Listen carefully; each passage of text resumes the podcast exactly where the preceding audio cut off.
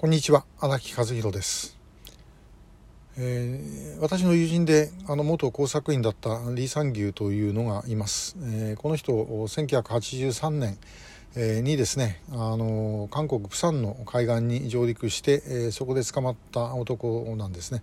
えー、2人捕まってでその後、まあ、あの転校してですね韓国の、まあ、政府系の機関で働いておりました。で、えー、彼と一番最初に確か会った時だったと思うんですがこれもああの月刊現代コリアのインタビューであったんですね。でその時に非常に今でも忘れないことがあります。で私がですねあの工作員ってやっぱりすごい優秀な人間を使うんだと。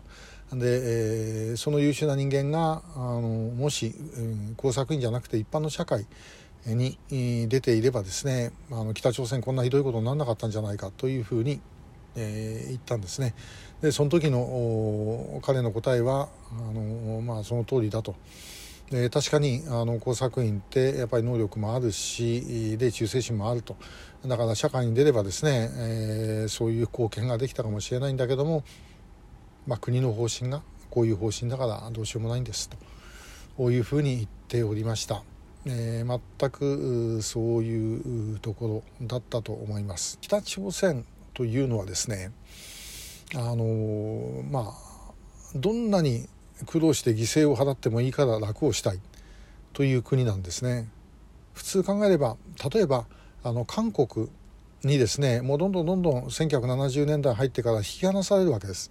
もともとは北朝鮮の方が資源もあるし日本時代のインフラはですね圧倒的に工業インフラは北に集中してたのでえー、もうものすごい最初からものすごいハンデがあったんですね韓国は。でそれを、まあ、特にパク・チョンヒの時代にもう一生懸命働いて、えー、そして、まあ、日本との国交正常化もありですね、えー、そういうのをバネにしてで、えー、経済発展してったと。で70年代初めにはもう追い越されてる。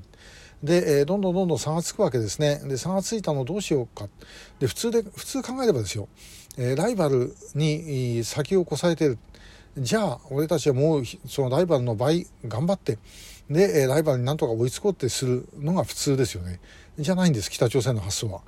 ライバルがどんどん追い越していると。じゃあ追い越しているライバルを引きずり下ろそうと。いうことをやるわけですね。でそれもまたあ完全なこう見当違いのことをやる、えー、例えば1980年代83年にですねあのラングーン事件となりました。現在のミャンマーのヤンゴンですね。昔のビルマのラングーン、えそこで、え、訪問したチョン・ドゥファン大統領をですね爆殺しようとして、えー、アウン・サンビョという、まあ、日本でいうと靖国神社みたいなところなんですがね。あの建国の英雄のお墓ですね。そこを大統領が参拝しようとした時に爆弾を仕掛けて爆殺しようとした。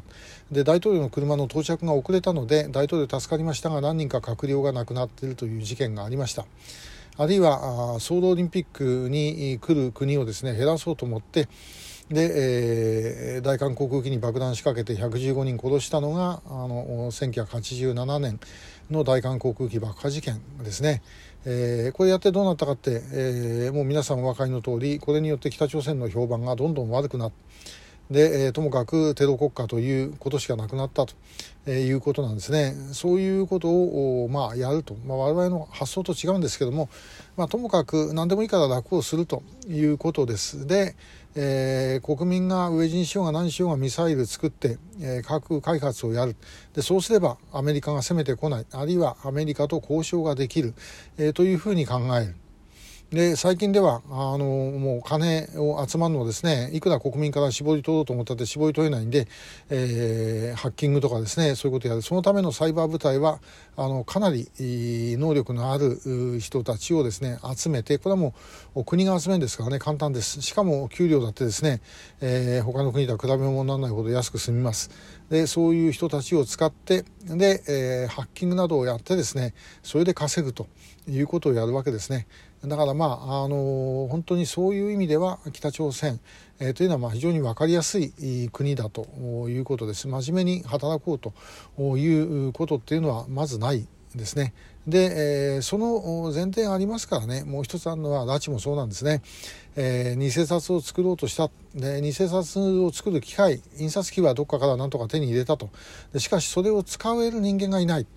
えー、つまりこれはものすごい微妙なあの職人芸が必要になるわけですね。で、えー、その職人芸が必要な時に、えー、自分のとこであの育成しているというのはすごい時間がかかる。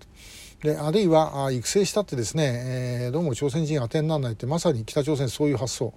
です。で、えー、こういうのは日本人がいいんだということになってですね、えー、そして、え、日本じゃあ日本から拉致してくれいいじゃないかということになった。まあ大体そんなとこじゃないかなというふうに思います。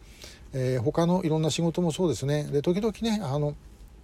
技術系の出された人でもそこまでの技術持ってなかったんじゃないか、えというふうなあの質問を受けることはあるんですけどねそれそうなんですでもあのその人たちが向こう行ってから勉強すりゃできますよね。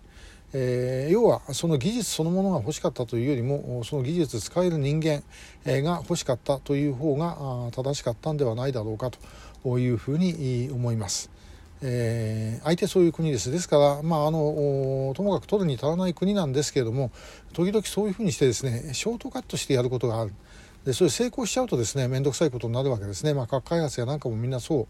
うです。で今のハッキングもそういうことです。だからこれはですね、えー、そんなあの油断をして、えー、いないで、えー、もうこれも最初から封じてしまうというふうにしなければいけないんではないだろうかなというふうに思う次第です。今日もありがとうございました。